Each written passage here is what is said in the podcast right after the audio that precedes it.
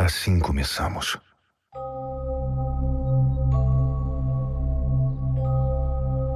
No mundo desperto, que a humanidade insiste em chamar de mundo real. Como se seus sonhos não tivessem impacto nas escolhas que vocês fazem.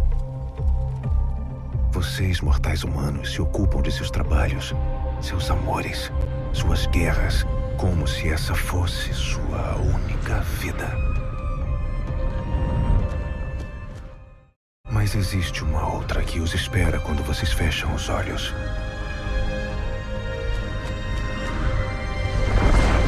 E entram nos meus domínios.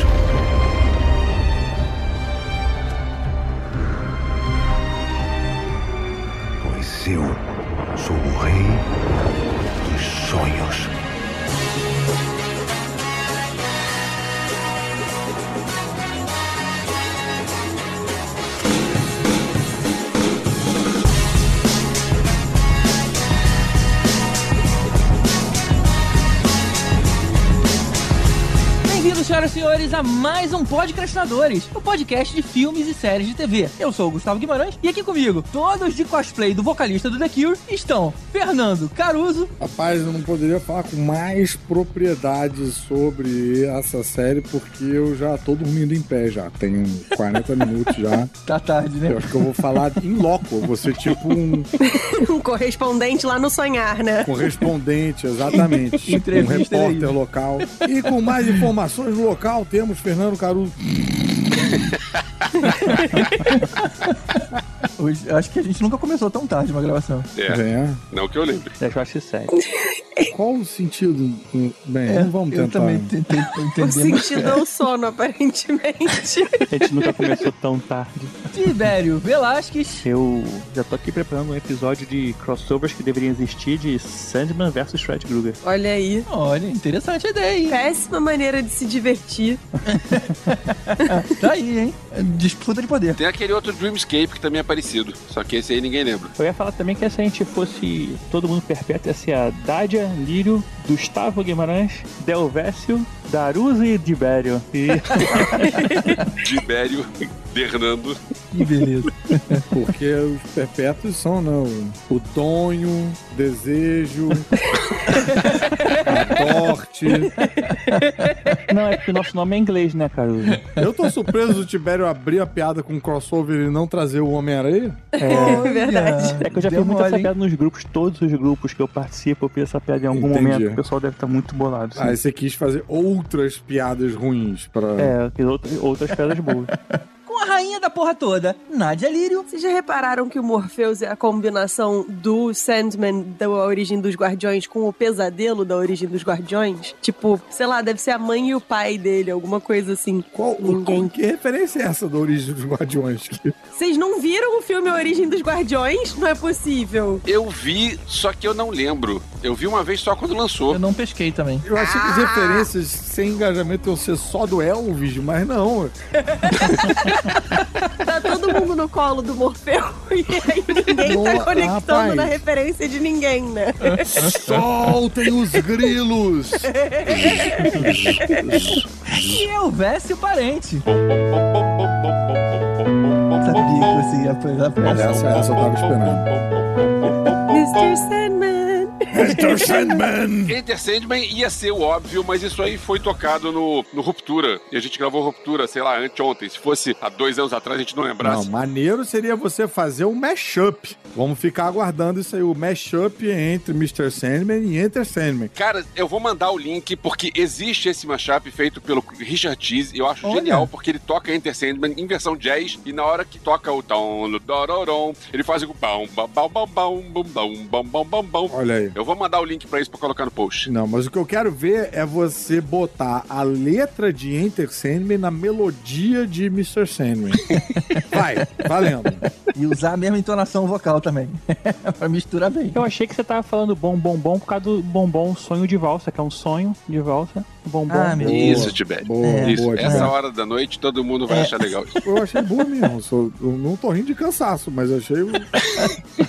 Ai, meu Deus. Achei caprichado. A gente tá gravando esse tema bem temático, assim, né? Tipo, meia-noite sobre Sandman. Isso parece um, um daqueles testes que as pessoas fazem pra medir o sono das pessoas, sabe? Tipo, tá todo mundo dormindo e depois a gente vai ver o que que saiu. A gente tinha que ficar operando um eletrochoque um no outro, né? É, tipo, pra medir é, sono RAM, não tem essas porra? Tipo, quando você entra em. Whatever. É isso aí, cara. Você não tá sonhando. Hoje a gente vai analisar o tão esperado live action da incrível obra do Neil Gaiman, cujas histórias em nada se parecem com o universo de super-heróis que a DC sempre soube fazer e muito bem. É, descer sobre fazer super-heróis. né? Deixa, deixa, o GG já começou sonhando. Deixa ele. tá temático. Peraí, eu não tô Tá falando de temático. live action. Pô, vocês não gostam das histórias da DC, cara? Pô, Lord, Legends of Tomorrow é um primor, caramba. Aí não estou falando do live action da DC. Quem não acompanhou Batwoman até o final, gente? Mas é, é que eu fiquei acordado pra falar de cinema, não de história em quadrinhos de bi. Vou falar de gibi? Vou Vamos dormir. falar de gibi. Anyway, pra quem quiser conferir, a primeira temporada do Sandman tá lá na Netflix e já tem 10 episódios, mais duas histórias extras de lambuza lá que a gente vai comentar com spoilers. E já tá cancelado pra segunda, já não tem segunda. Não? Não, não, tem assim? sim. Claro Não, que não, tem. não, calma, calma, calma. Um dos mil gatos subiu no telhado. É nesse ponto que tá. Tá dando recorde de audiência, hein? Acho que a Netflix não vai concordar contigo. Cara, Mas é isso aí, daqui a pouco a gente fala, já voltamos.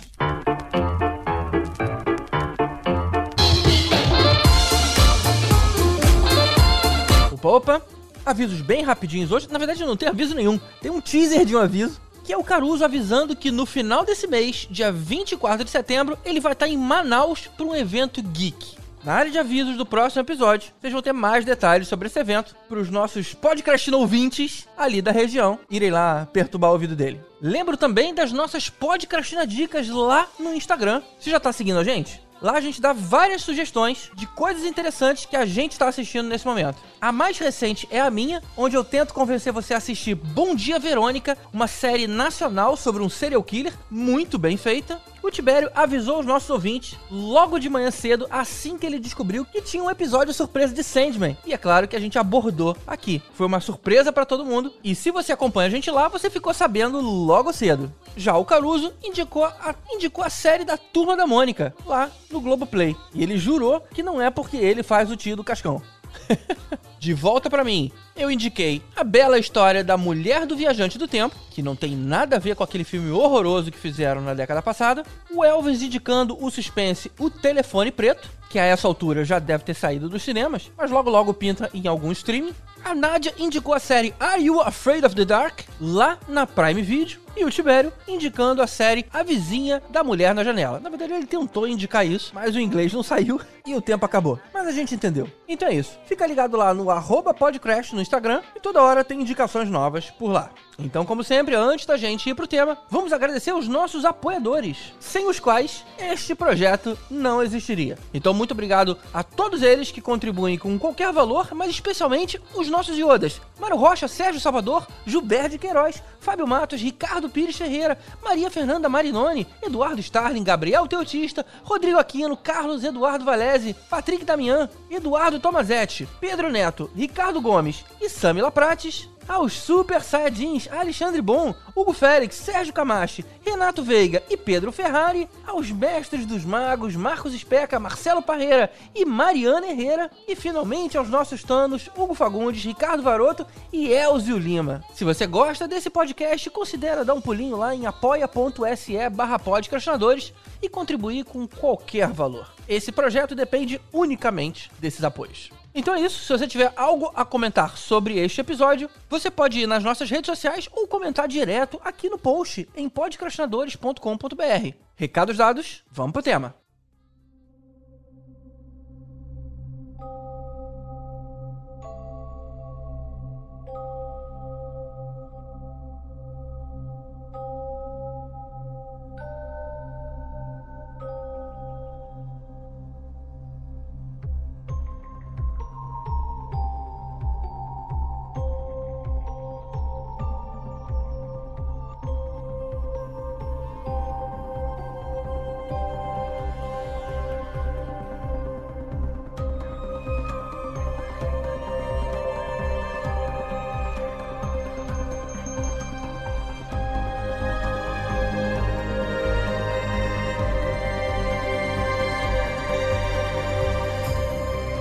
Publicados ao todo 75 edições de Sandman desde 1989. E para a série da Netflix, o próprio Neil Gaiman adaptou os roteiros dos dois primeiros arcos de histórias, Prelúdios Noturnos e Casa de Bonecas. O primeiro foram os seis primeiros episódios e Casa de Bonecas os quatro últimos, o que explica essa sensação que muitos tiveram ao achar que a segunda metade teve uma abordagem bem diferente da primeira. Será que essa série vai seguir essa linha inédita até então, que é seguir os arcos originais na ordem? Vocês acham que isso seria legal? Ou, sei lá, tem alguma coisa que vocês viram na HQ que pode não conversar bem com o formato de TV? Cara, eu acho as duas coisas. Eu acho que seria incrível e realmente tem muita coisa no quadrinho que eu acho que é barriga. Mas o que eu acho que seria legal era um caminho que a- eles apontaram com o episódio extra, que é essa brincadeira meio antologia, né? E, e Uhum. até arriscar material inédito, eu acho, em algum momento, acho que poderia ser saudável. Gostei muito desse esquema mais antologia. É legal porque esse episódio extra deu um- um- uma forma que assim, o Sandman tem esses arcos e tem umas edições que são meio que um one shot, né? Ela não, não conversa com o resto. Por exemplo, esteve aí daquele cara que ele vai conversando uma vez por ano na, na tal da, Aham. coisa. Então, assim, e esse do gato e o último, né, da. Esqueci o nome dela agora, mas vocês sabem qual é? Da Calliope. É, Calliope, né? E assim, então eles podem, fizeram como animação, pode fazer 3D, fazer umas coisas assim, umas brincadeiras assim desse tipo. É, acho que fica legal, né? Porque assim, tem um arco, conta a história em 4, 6 episódios, e você depois faz uns episódios assim soltos, com uma pegada diferente, de repente toda em computação gráfica ou em animação, sei lá, eu, eu, eu curto essa- essas ideias assim. Eu gosto muito dessa, pelo menos pelo que eu vi ali, né? Eu fiquei muito animado com o universo, mas especialmente as historinhas isoladas. Como, por exemplo, a gente viu aquele. A gente já vai falar mais sobre isso, né? Mas o cara que se recusava a morrer, ou que não queria morrer, né? E a morte deixou. Ou aquele momento dentro da lanchonete que o cara foi é, proibindo todo mundo de mentir, vendo no que que dava. Aquelas foram histórias que começaram e terminaram no próprio episódio. Eu, particularmente, gostei bastante disso. É, eu gosto delas também. Eu também. Eu preferi isso do que os quatro últimos. Achei os quatro últimos bem fuentes. Eu acho que tem espaço pros dois, assim. Eu acho que tem espaço pra você Uhum. fazer uma, uma antologia mesmo e tem espaço pra você explorar, tipo, o universo do Sandman, que é irado. É, e curioso que o quadrinho realmente ele é assim, né? Quem lê o primeiro arco tem uma pegada completamente diferente de quem leu o segundo arco. E eu, curiosamente, comecei a ler Sandman pelo segundo arco. E tive esse choque anafilático quando eu fui. Porque o primeiro, o primeiro arco é basicamente um quadrinho de terror. Aí, até aquela história toda do, do bar e tal, o quadrinho eu acho que consegue ser ainda pior do que eles colocaram Tem umas coisas que são piores de modo geral. é, e realmente, assim, cada encadernado é, um- é uma pegada diferente. Não achei que eles fossem adaptar, assim, tão, tão ao pé da letra. Eu fiquei bem, bem impressionado. Deixa eu aproveitar então e fazer uma pergunta. Vai puxar o bloco de quadrinhos? Não acredito, Elvis. Pois é, já que vocês vão fazer o bloco de quadrinhos, já que, já que isso é inevitável, A, a gente não ia, mas você pediu. é, assim, 11 e meia da noite, começando, ainda vai começar um bloco de quadrinhos. Hoje vai ser difícil ficar falando de sono, vai ser difícil ficar quadrinho. Mas vambora. Eu tenho uma dúvida que é o seguinte: eu nunca li isso, mas eu sempre ouvi falar de Sandman, tipo, é um do- dos graphic novels mais famosas que tem por aí. E, pô, beleza, então vamos ver qual é. E sabe, tem coisas legais, eu gostei bastante desse episódio do, do restaurante que o GG falou, achei bem legal. Mas tem outras coisas que eu achei meio. Tipo, ah, o cara é um cara super poderoso que logo de cara é aprisionado por um Zé Bundão e fica 100 anos preso por um Zé Bundão, e isso é deixado claro logo no início do primeiro episódio. Eu pensando, é isso? Aí eu quero que vocês me expliquem por que, que no quadrinho, não, não esquece a série, por que, que isso é tão importante assim? Porque pra mim, a série não me deixou com vontade de, de, ver- de ler o quadrinho. É, bem, eu acho que assim, o quadrinho. é, a série é feita. Não, bloco de quadrinhos. Vamos. ah, bloco de quadrinhos agora. Bloco de quadrinhos. Música de bloco de quadrinhos. Bloco, Bloco de de quadrinhos! Bem, eu acho que assim, uma coisa é a série feita agora, em 2020, Revels, com tudo já sendo feito depois. O quadrinho, ele foi realmente groundbreaking, né? É uhum. meio que nem a pessoa, sei lá, leu o Watchmen e fala, ah, mas eu já vi isso nos Incríveis. Tá? O Watchmen veio primeiro.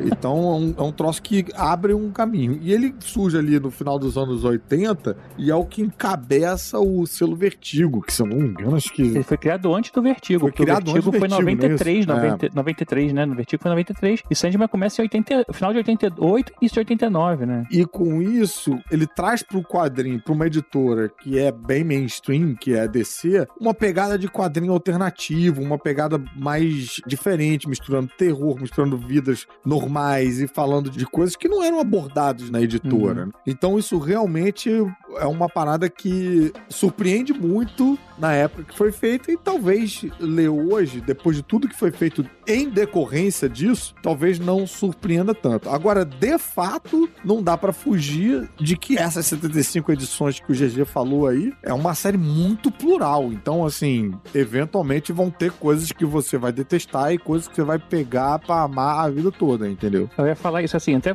contextualizando, existia um personagem da DC da década de 70 chamado The Sandman, que era um super-herói com 40. capa e tudo mais. É, 40, é, 40 depois foi re- renovado em 70, né? Isso. Ele, ele foi citado lá, é, antigo e tal. E aí o, o Gaiman, ele, ele ia pegar esse personagem pra escrever. Só que quando ele ia escrever, já tinha alguém escrevendo o run desse personagem e ele ficou meio que parado nele. E o- alguém lá, que na época que era diretor, produtor, sei lá, da DC, falou: Ó, né, cara, espera um pouco e depois você escreve sobre ele. Ele falou: então eu vou escrever uma história totalmente nova sobre o Sandman. Tudo bem, tudo bem. Aí ele começou, e ele nunca tinha escrito um quadrinho que fosse regular, como Sandman, que É. saíram 75 edições. Ele sempre escrevia esses one-shot ou então minisséries. E aí foi um trabalho dele nesse sentido. O Gaiman ele percorre né, todos os quadrinhos, mas vai mudando até inclusive o, o quem vai desenhando. É, e outra coisa que eu acho que. Por que, que Sandman também é uma série tão falada, e é diferente você ter esse escopo nos episódios que a gente assiste na, na série, é que a criação de universo que o New Gaiman faz, com esses. com os sete perpétuos e tal, isso, à medida que isso vai sendo explicado, é muito rico e muito interessante, e isso não aparece logo de cara nos dois primeiros encadernados. Então, quando você termina a leitura você tem noção do tipo do como esse cara, tudo que ele criou e tudo como isso casa na nosso na vida real e as metáforas e não sei o que, tá, né? o escopo da obra, ele é muito interessante. Agora, em termos de série de TV, adaptação realmente não tem nada extremamente inovador como foi inovador nos quadrinhos. Tava ouvindo você falar, eu lembrei de, de um caso é semelhante, mas em outra área. Porque, tipo, eu fico pensando o clássico do, do rock pesado. Então, se, sei lá, The Purple, Led Zeppelin, Black Sabbath. E eu lembro que minha filha teve um show do Black Sabbath que eu comprei ingresso pra ir ver com a minha filha. Aí eu passei uma playlist de Black Sabbath pra ela ouvir antes, pra ela conhecer, né? Porque ela era adolescente, não conhecia. E aí ela ouviu e pensou, poxa, mas é, é isso?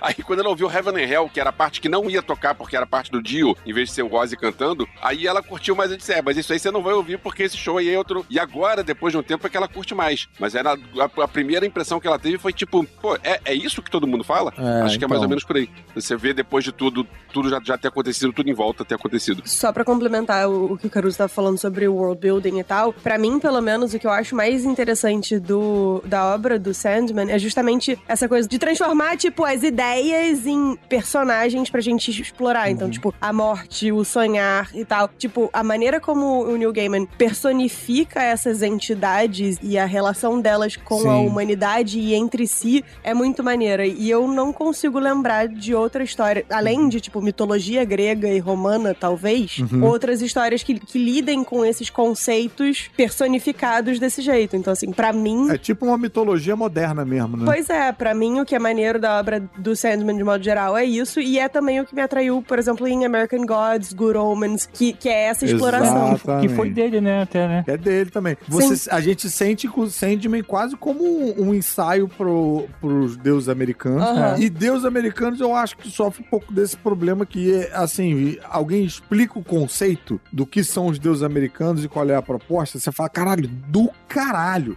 Você vai assistir a série, você não vê esse conceito ali apresentado de cara, tá- Também. sabe? É. Uhum. Inclusive, eu não sei se vocês viram isso, mas o Neil Gaiman tá respondendo todo mundo no Twitter, né? E o Neil Gaiman não mede as palavras. Aí teve alguém que veio, tipo, ah, por que, que eu veria é, essa adaptação de Sandman, considerando a cagada que foi o Deuses Americanos? Aí o Neil Gaiman, porque eu não tava envolvido na produção de Deuses Americanos.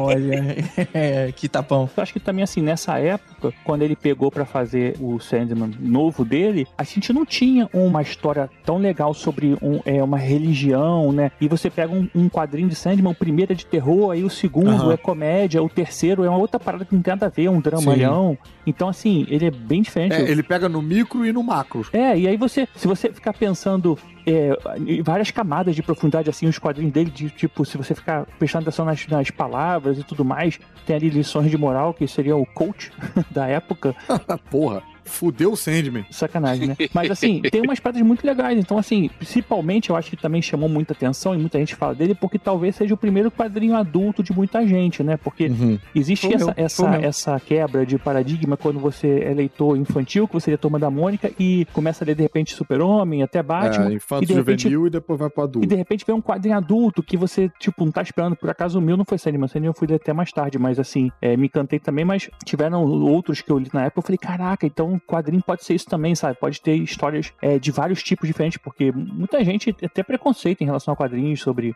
é, quadrinhos super-heróis, né, e tal. E ouvindo você falar aí, eu me vi completamente no que você tá dizendo. Foi justamente o que aconteceu comigo. Porque eu lia quadrinhos ali nos anos 90, é, e um pouco de 80, mas mais nos anos 90. E eu lia Batman, eu lia Super-Homem, eu lia as outras coisas da DC, né? Eu, era- sempre fui- gostei mais de, de ler DC. E aí, de repente, quando veio um Sandman, era totalmente contra o que eu tava lendo. E de repente eu vi o seguinte, cara, isso aqui é diferente, isso aqui é. Isso aqui é. Eu, tipo assim, me senti mais inteligente é, gostando daquilo ali. Falei, caramba, isso faz muita diferença. E aí, depois acabei ampliando pra graphic novels e tudo mais. Mas antes eu, eu só consumia aquela coisinha ali de, de garotão, de, de, de gar- garotinho, na verdade, né? De ficar lendo super-heróis. Foi o Sandman que me trouxe algo mais. Eu passei a olhar pros quadrinhos com mais atenção e com mais carinho. Sandman abriu porta pra muita coisa, muitos conceitos que hoje em dia a gente tem vários quadrinhos sendo publicados ali nas prateleiras do lado de Batman, do lado de Super-Homem, Homem-Aranha e tal, tal. Mas o Sandman realmente foi precursor nisso pra muita, muita, muita gente. É, Aproveitando que ele tá falando de quadrinho antes de sair, a Mariana Herrera, que é uma apoiadora nossa VIP lá, tá no grupo especial lá do, do Telegram nosso, Ah. ela perguntou se explica nos quadrinhos por que, que os perpétuos têm o nome com a- começando com a letra D.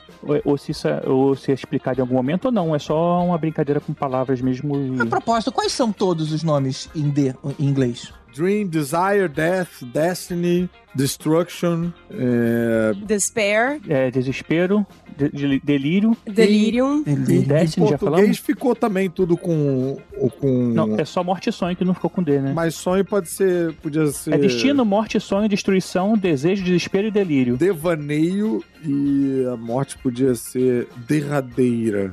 Não, é, mas é isso, assim. Então não tem, né? Eu não lembrava de explicação. Eu tô perguntando aqui porque de repente alguém. Não, acho que não tem. Não, tem umas coisas que ficam só no, no- na ondinha É mesmo. só brincadeirinha mesmo, né? Eu acho que o Neil Gaiman já falou que começou, ele começou a escrever pelo. Tinha, né, a morte, que era que- quem queriam pegar, e o, e o sonho, que, tipo, foi quem foi pego. E aí ele achou engraçado manter essa linha de tipo, ah, e se eu puser todo mundo com D? E foi por aí. Ah. Eu acho que isso não precisa explicar. É, é um- uma Não, se amostra. tivesse uma explicação específica, seria legal. Sim, é mas- curiosidade. É curiosidade. Não precisa explicar, mas é uma curiosidade. É legal saber que então que foi isso. Ele começou com Dream e com Death, depois pensou, e se for Destiny, Destruction e tal. É legal.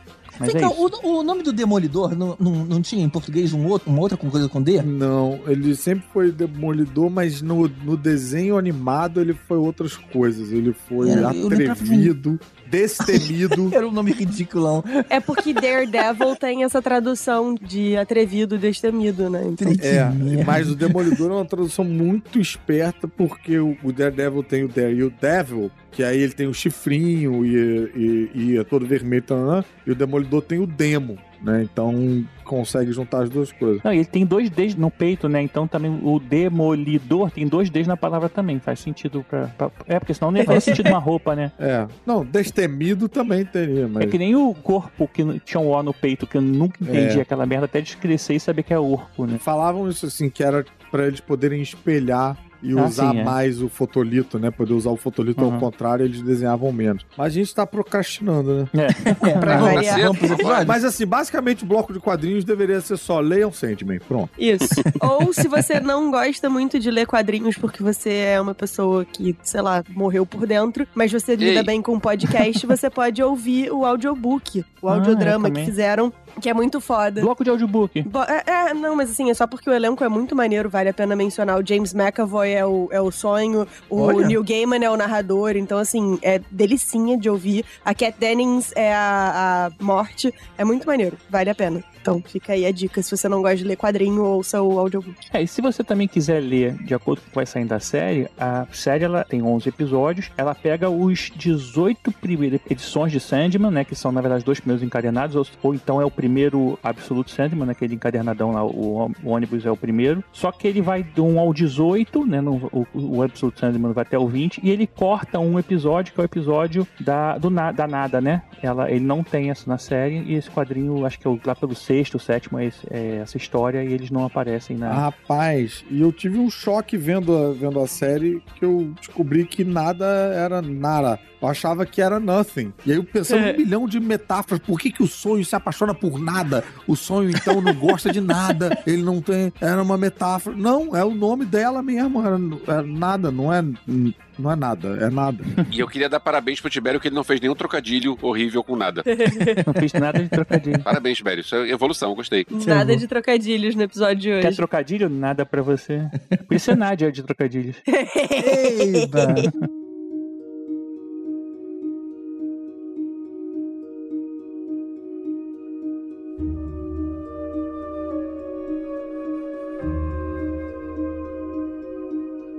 Antes da gente, então, entrar nos episódios, vamos fazer só um apanhado rápido aqui do elenco, cara. Eu tô curioso pra saber o que vocês acharam dos, dos atores e dos personagens. É, Escolhas perfeitas pra todos. vou falar mal. Posso falar mal? Não, não pode, tá proibido. Posso, É. vou falar mal.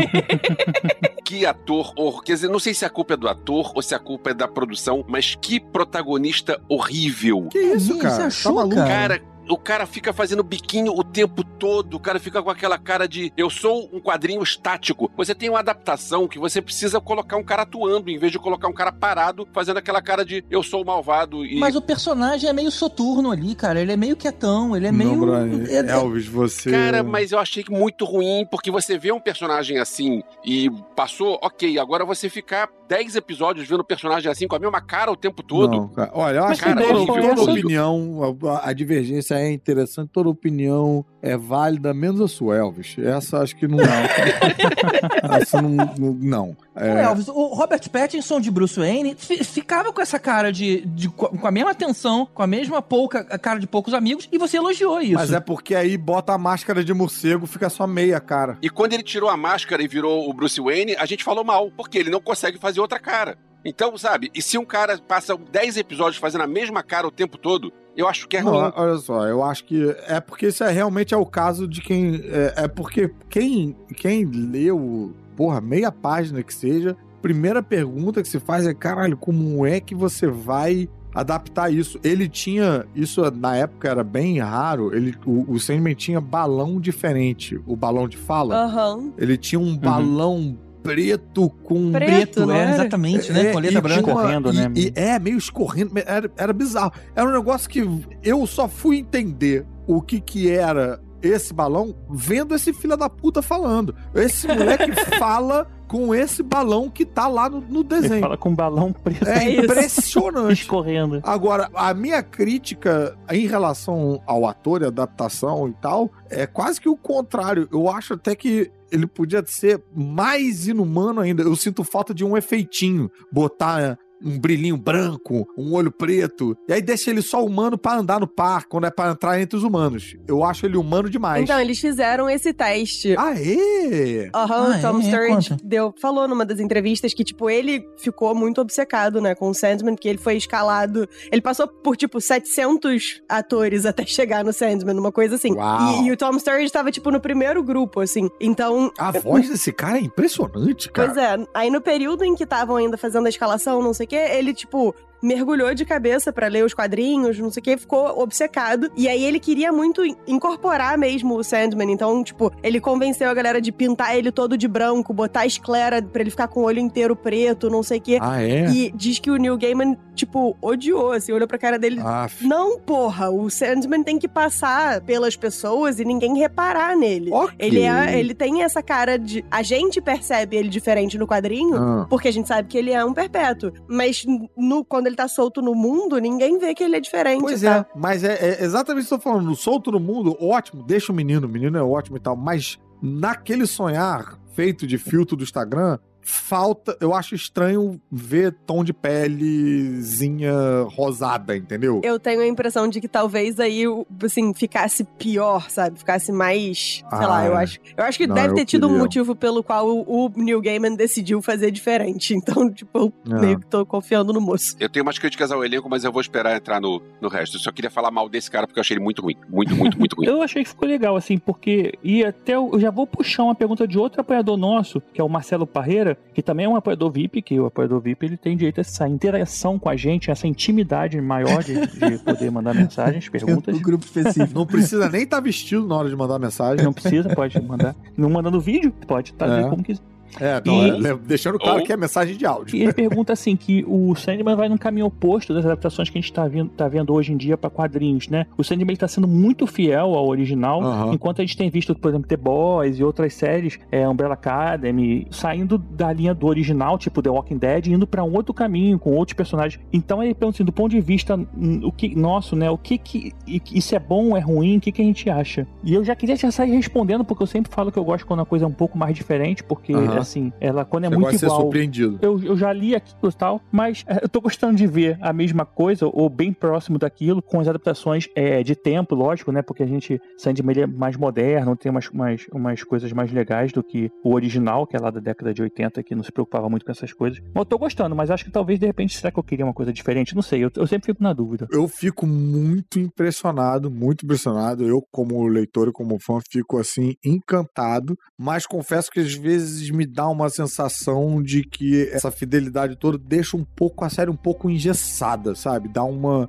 é, falta um, um temperinho, falta uma coisa meio pra ser mais deles mesmo. Que eu senti aparecendo mais nos episódios extras ali. É, apesar dela tomar algumas liberdades ali, com escalação e tal, eu não sei, cara. Fica muito o espelho do, do que a gente tá lendo. Mas eu tô tão encantado que eu não consigo achar ruim isso, não. É, eu, eu gosto que seja. É porque eu acho as histórias do Neil Gaiman tão inventivas Aham. que eu acho que elas merecem ser mantidas, sabe? Tipo, não tem muito pra onde inventar. É, não, eu concordo totalmente. Às vezes me dá uma falta deles se apropriarem um pouco mais ali, Sim. do, do- sabe? Ao invés de ficar uma declamação, ficar um texto próprio, mesmo sendo o mesmo texto. Ah, não faz sentido isso que eu tô falando. Mas enfim, é como eu sinto. Não, mas eu entendi.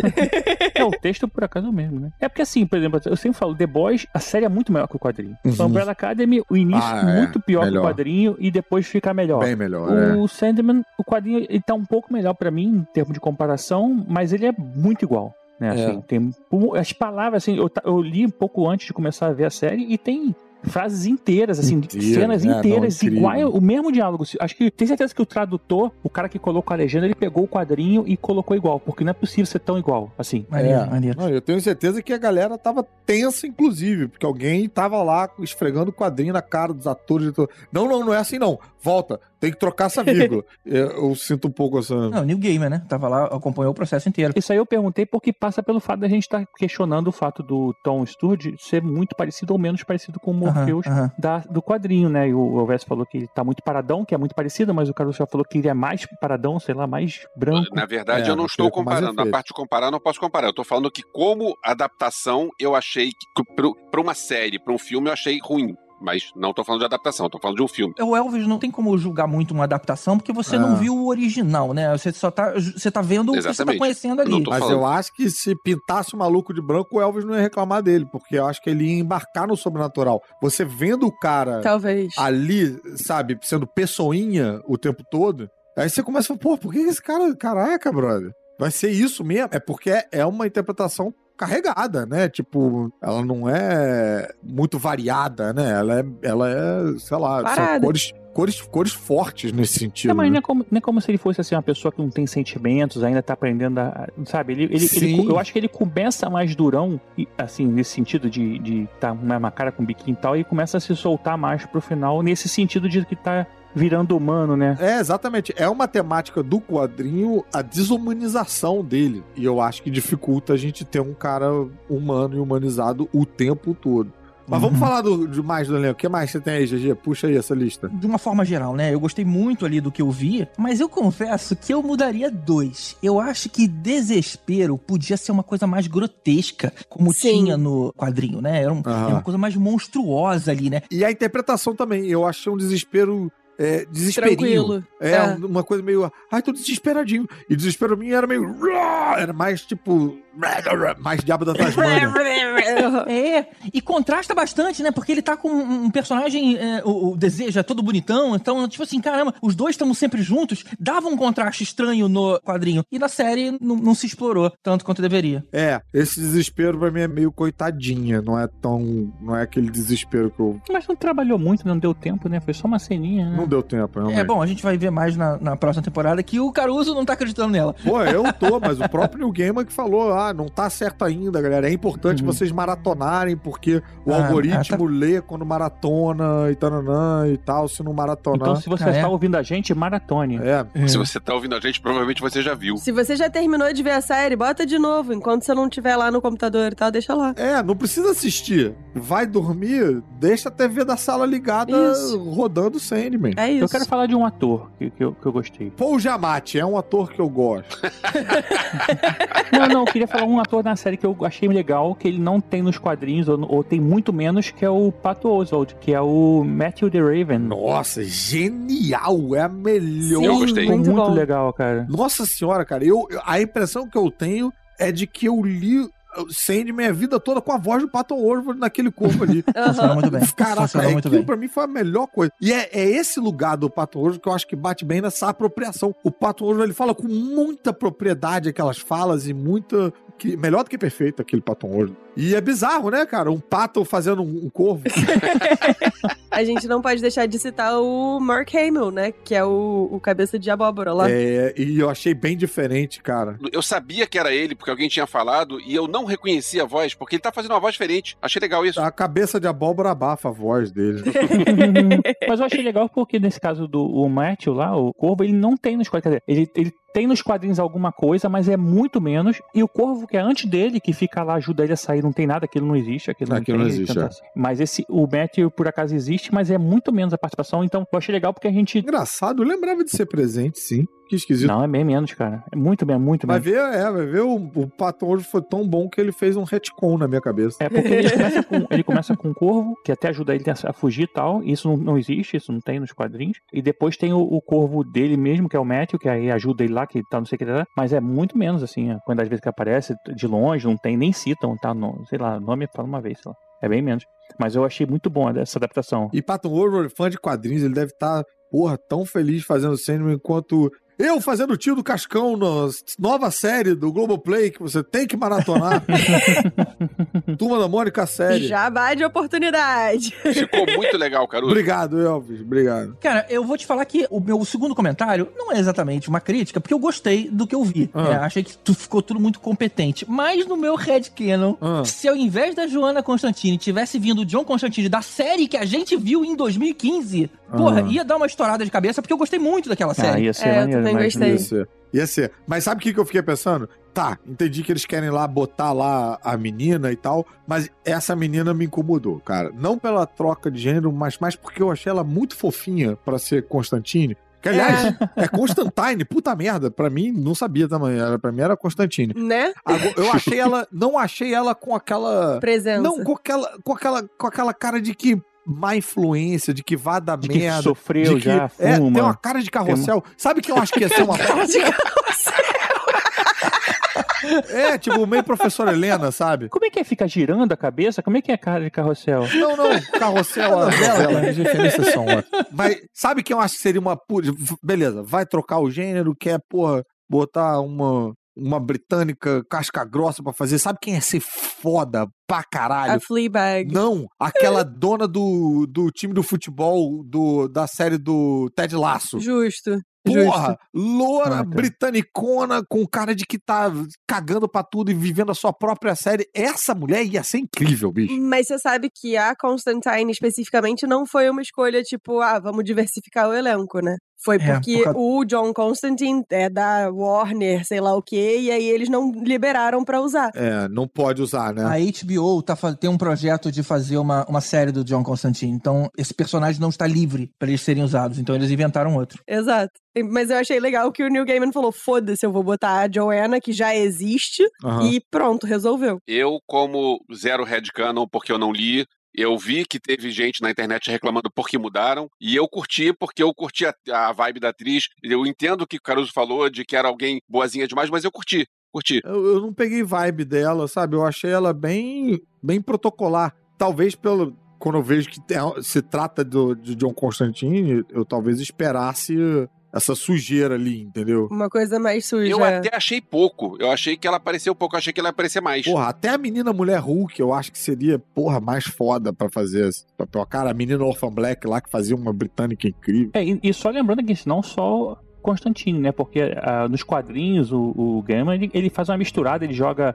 Tem uma hora que o sonho vai lá no satélite da Liga da Justiça é, para poder perguntar e encontrar alguma coisa lá que eu não lembro agora exatamente qual foi o detalhe. Mas assim, aí na série ele descobre de outra maneira. E aí tem uma hora que encontra com outro personagem. Aí, assim, ele, ele tem algumas aparições de personagens especiais aí, de personagens especiais, né? Na verdade, aparições especiais dos quadrinhos da DC, do, do mainstream. O Sandman, ele não tá fora do universo da DC, não. Ele tá, tá dentro. Tá dentro, né? Então, assim, na- inclusive tem um personagem mais famoso, como eu falei, da Liga da Justiça mesmo que aparece. Aparece o. agora, Caramba, né? O Aquaman não, é. O, O Marciano, né? O Marciano, o, o Ajax, parece. o próprio Sandman também, o Sandman da Sociedade da Justiça da década de 40 tem crossover com ele. É, Wesley Dodds, né? É, Então ele- eles perderam um pouco disso. tem Monstro do Pântano, tem a cacetada toda. É, aí por isso a gente, na verdade, teve aí essa. A gente vai ter algumas adaptações nas histórias, obrigatoriamente, por causa da questão contratual. Não é nem problema. É, é o Netflix versus HBO, Warner, whatever lá. Mas eu realmente preferia que não misturassem, cara. Tá tão legal esse mundo paralelo aí. Ué, mas não foi você que acabou de falar que queria o cara lá do... Ah, queria o cara, mas, mas tá de boa em relação Não, a... não. É, mas não os super-heróis, né? O candidato está se contradizendo. É, eu tava me referindo a esse mundo místico, né? Que parece a mesma coisa. Mas realmente, como o Constantine também existe lá junto dos super-heróis, é verdade, ficou. Eu quero que misture só quando eu quero. Isso. só que eu não quero. E, tá- e vice-versa. Por exemplo, uma parada que eu compraria era botar a menina que faz a morte fazendo a Constantine e a menina que faz a Constantine fazendo a morte. Que é Putz, fofinha e tal, tananana. Sim. Com- compraria. Compraria. Porque a atriz que faz a morte tem cara de que Tem assim, um seria capaz de, de. É, tem um borogodó. Falta borogodó pra menina lá. Ah, Mas eu gostei, mesmo assim, assim. Eu achei ela mais protocolar porque ela tá, tipo, trabalhando pra família real e tal. Eu levei mais É. nessa vibe de, tipo, ela tá se comportando porque ela tem que se comportar. Não sei. Agora, já que você falou da morte, a, essa, a Kirby Howell, né, Bat- Baptiste, né, que é essa que fez a morte, é, vendo ela em cena, eu entendo o Thanos, cara. De se apaixonar pela morte? Ai, se apaixonar pela Também. morte. Demorei pra De matar meio mundo pra poder dar de presente pra ela. Sendo que a morte do Thanos tinha a cara do esqueleto, né? Não tinha essa cara, não. É, mas eu fiz um crossover, uma pedra crossover. Eu quero não estragar a pedra crossover, por favor. Bom, vamos pros episódios então.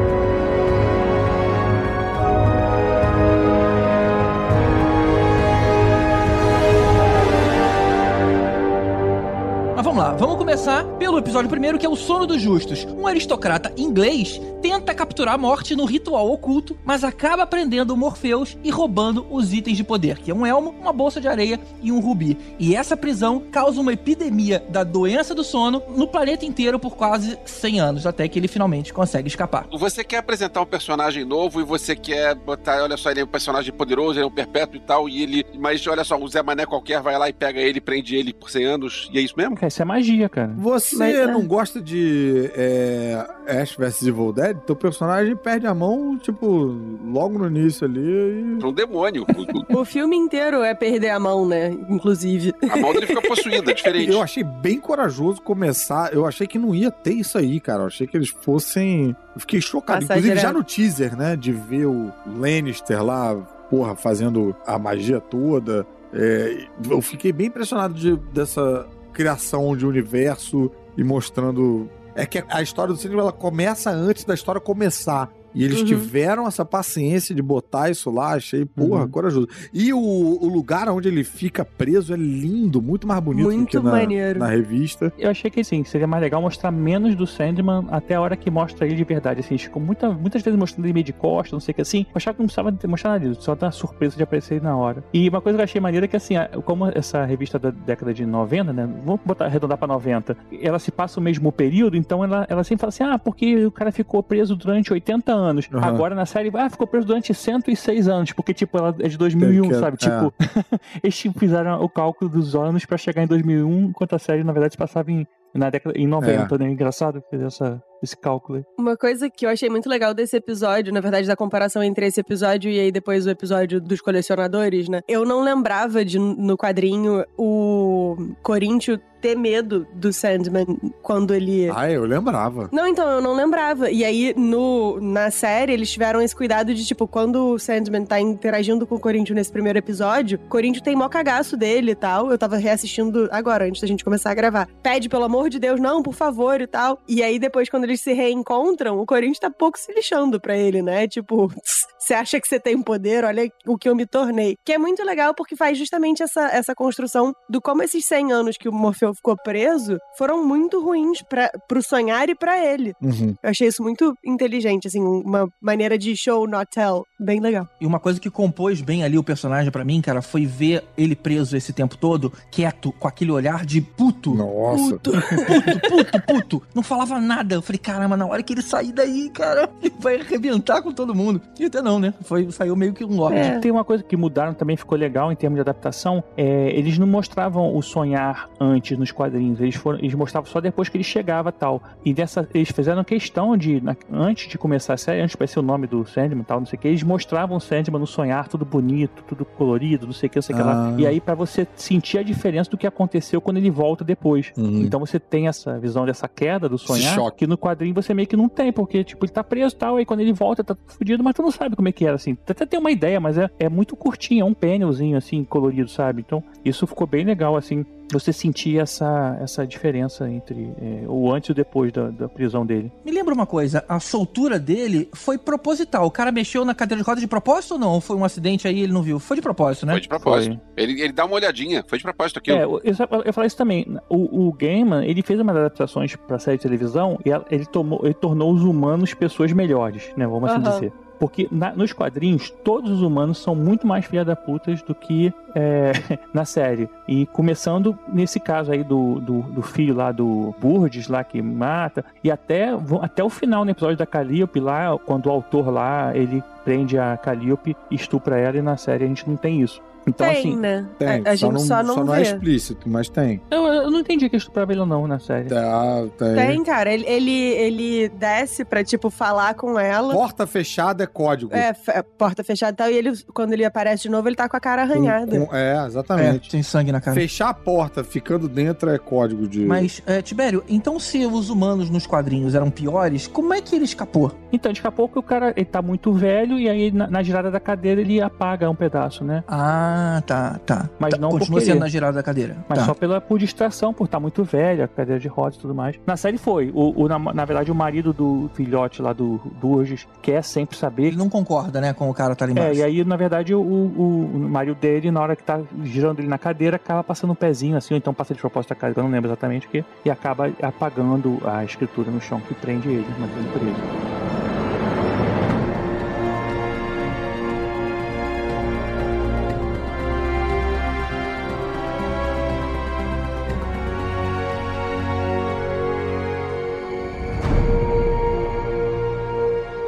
2, Anfitriões Imperfeitos. O Morpheus consegue voltar lá pro Reino dos Sonhos e vê tudo em ruínas por conta da sua ausência prolongada. E aí ele visita os irmãos Caim e Abel para recuperar aquela gárgula de estimação, porque ela pode restaurar uma pequena parte do poder, o suficiente para ele convocar aquelas três bruxas e aí sim elas contarem onde e com quem estão os objetos roubados do Morpheus. Eu tenho uma crítica a Luciene que eu gostaria que tivesse o cabelo igual. É muito diferente? É, ela não tem cabelo, né? O Coisa tinha um cabelo que, inclusive, os personagens era fácil de confundir o Caim com o Lucian. Eles eram meio parecidos. Mas agora que, pô, tem uma atriz completamente diferente e tal, pô, podia ter mantido o cabelo do, do personagem lá. Coisa ia ter ficado maneiro. É, eu gostei dela com a cabeça raspada. Achei maneiro. A participação dela também é muito maior na série, né? Isso dá uma. um- Ela é muito mais presente, ajuda muito mais o Morpheus. Caraca, eu tenho a impressão de que.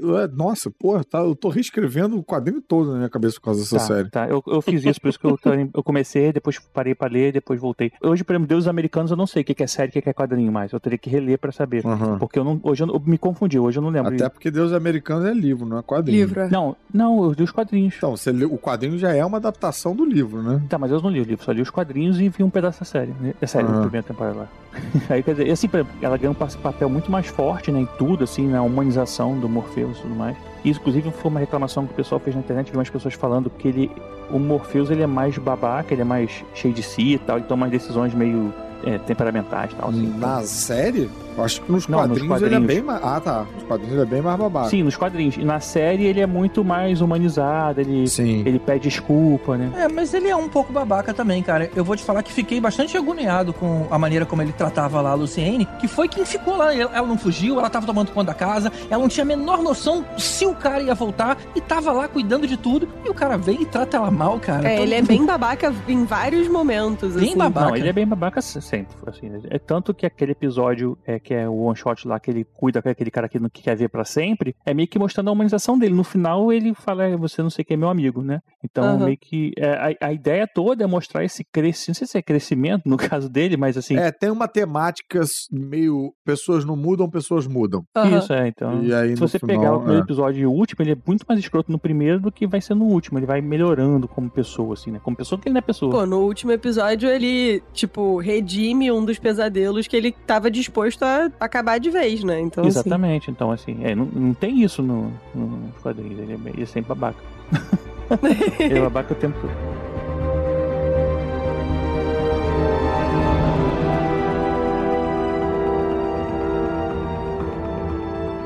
Episódio 3, Sonhe Comigo. Morpheus vai até a Joana Constantine, Constantine, pro Elvis ficar feliz, pedir a bolsa de areia dele de volta e ela diz que ficou com a ex-namorada dela e ela acabou se viciando naquela areia mágica. A Ethel passa pro John o rubi do Morpheus e era ele que mantinha ela jovem. Ou seja, assim que ela entrega, a Ethel envelhece instantaneamente e morre. E aí o John usa os poderes do rubi pra escapar da prisão onde ele estava sendo mantido. O John. eh, Cara, isso me confundiu um, um pouco. eh, a atriz da Lourinha, porque aí. Eh, Quando fala que é o John, eu ainda fiquei pensando, quando tem um bebezinho, John, eu pensei, ah, vai ser o John Constantine. Mas aí depois tem. Não, era o John Dee. Aham. Não, Esse John, John, é o David do- Julius, É o John Dee. que é um ator legal e eu gostei dele aí também. É, Não, bom, maravilhoso. O, o Tillis no, como Muito John bem Dee, escalado. puta merda. Que nervoso. E, e a Ethel nova, não, mas a Ethel velha é a Jolie Richardson, também é das antigas. Aham, é. Eu achei, inclusive, que ela não ia morrer, porque eu falei, cara, pô, botaram uma atriz de peso e tal, né? Não vão matar com ela e mataram rápido. Assim como o próprio Burgess lá, né? O Roderick Burgess também, que é aquele artista que eu esqueci o nome agora dele. O Lannister. Charles Dance. Isso, Charles Dance, e, tipo, realmente dura pouco na série. E são bons atores, né? Eu acho que esse cara nunca vai conseguir fazer um papel onde não, ele não é detestável, né, cara? É por causa É porque cara ele dele. tem uma cara de, de entojo. ele tem uma cara de quem tá constantemente te julgando e te achando um merda. É, ele- ele Exatamente, tinha cara. que se dedicar a engordar bastante e tentar fazer Papai Noel. Ia ser o pior Papai Noel da história do mundo. Tipo, ia todo mundo ter medo. Ele faria um belo Krampus. Nádia, sinto lhe dizer, mas o Papai Noel está te julgando o tempo todo também. Mas eu, eu acho que é um, é um É. julgamento mais de vô, sabe? De tipo, ah, minha netinha fazendo cagada, não vou dar carvão, não, sabe? Eu vou sempre ficar fazendo essa comparação, aproveitar o pessoal já assistiu a série, mas não assistiu, não leu os quadrinhos. Tanto o Corinthians quanto o John Dee, ele tem muito mais aparição na série E a construção do personagem vai acontecendo desde o início até o momento em que eles morrem, ou seja, o que acontece com eles. Uhum. Nos quadrinhos, às vezes eles aparecem somem da edição pra outra e acabou. É isso que você conhece deles. E aqui eles vêm fazendo uma construção que faz você se importar mais ou ter medo mais, alguma coisa assim, como o caso do Corinthians. E isso fica bem legal também, essas adaptações. Apesar de, assim, no- na essência é muito parecido com o que acontece, como a gente falou, né? As cenas, inclusive, são lidas é, roteiro do quadrinho, mas essas, essas diferençazinhas, assim, de você espalhar é, algumas páginas em várias edições, em vários episódios, para poder é, você ir entendendo o que, que, que que tá acontecendo antes, é, isso funcionou bem. Não, não aparecer só lá no. Tipo, Corinthians aparece só no quarta, na quarta edição, sabe? Então, isso é legal, eles fazerem essa, essa aparição aos poucos. Esse Corinthians é o Boyd Holbrook, eu lembro dele no, naquele Predador que deu errado de 2018. Eu falei que eu queria o John Constant- Constantine da, da série de TV, mas a gente teria um problema com esses dois atores, né? Porque eles são meio, meio parecidos. E a roupa é igual, né? É verdade. Louro, cabelo penteado pra trás e de, de trench coat bege. Sobretudo. Aqui tem um bando de louro! Louro por É. ti, Corinthians! É, Meu Deus. Pois é, o que tá me incomodando é isso. Eu tava lá ontem, levar um gol no finzinho, não foi legal. Levou um gol do Corinthians. Não, o Corinthians foi o que fugiu, porque deve ter outro pesadelo que ficou no sonhar chamado Palmeiro. Sabe que ele também come suas bolas do olho? A gente sabe que tem Santos, né? Não. É que, na verdade, todos os times de São Paulo são, são em plural, né? É. Porque é o Palmeiras, o Santos, o Corinthians e o outro é o São Paulo, não é? É Paulo. São, São Paulo. Não era Sandman? Eu- mas eu tô fazendo piada nível Tibério. Aproveitando falando de Sandman, por que o nome Sandman? Isso aqui foi a pergunta do Marcos Especa também, nosso apoiador VIP aí, ó. Olha aí, que tem é, esse, esse direito de, ao invés de tirar a dúvida no Google, tirar com a gente. Tem, olha aí. É. E você pode fazer isso também. Você entra lá em apoia.se barra podcastinadores e apoia a gente. E não precisa usar o Google nunca mais. A gente usa o Google pra você. Explica aí, Nádia. Mas ao invés de sacanear o apoiador, vamos responder, né? O Sandman é uma figura mitológica europeia, que é isso, é uma, cri- uma criatura, um duende, sei lá, que vem botar areiazinha no olho da gente pra gente sonhar. É, e pra aí, gente dormir, né? Porque a ideia é que a gente. Por isso que a gente acorda com remela. É a areia que. com remela, que é a areinha no Então olho. era pra ser tipo o Homem Remela. Eu sempre lembro de um desenho do Tom e Jerry, que o Tom tava cheio de sono, aí vem aquele, um, um bichinho pequenininho com a pá, um, um carrinho de mão cheio de areia, Caramba, chega com a pá e joga no olho do Tom. Exato. Até porque a gente tem areia, né? E ninguém consegue dormir com areia no olho. Pois é, que, faz- que agonia, né? Mas a minha mãe contava, eu não sei se todo mundo conhecia isso, ou era, era só na minha família, mas falava de um tal de tio Pestana, que era quem trazia o sonho. Então falava que fazia carinho na minha, na minha testa, que o tio Pestana ia estar chegando. Viada, eu ia ter um medo de dormir. É, eu ia falar isso, você me ensina. Eu ia ter um medo de dormir. Ah, dorme aí que o tio Pestana tá vindo, irmão. É. Não, É, obrigado. Tio Pestana. Irmão não, é tio, irmão do seu pai. Labutinho.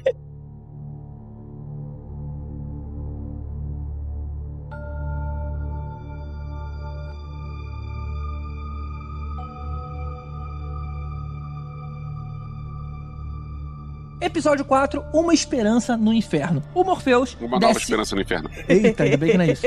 O Morpheus desce até o inferno pra pegar o elmo dele com um demônio. E pra ficar com o elmo, o Morpheus precisa vencer o Lúcifer num desafio de inteligência. Uma faltinha que eu senti ali foi aquele demônio que leva ele lá pro coisa, fala rimando. Você tá falando do barqueiro? Uhum. Era pra ser o Etrigan, porra, podia ter sido, É, o cara. Etrigan, né? Que Etrigan também é um personagem da DC, né? Ah, brother, quem se importa com o Etrigan? Se você bota lá um demônio laranja, bota uma capa amarela, ninguém chama ele de Etrigan, entendeu? Pô, podia ter sido. Nossa, incrível. Podemos voltar a falar mal de elenco? Pera aí, antes de você falar mal do elenco. Maneiro o cenário do inferno, né? Com, Maneiro o com, cenário tipo, do inferno, corpos concordo. de pessoas em tudo. Maneiro. Maneiro o cenário. Gostei.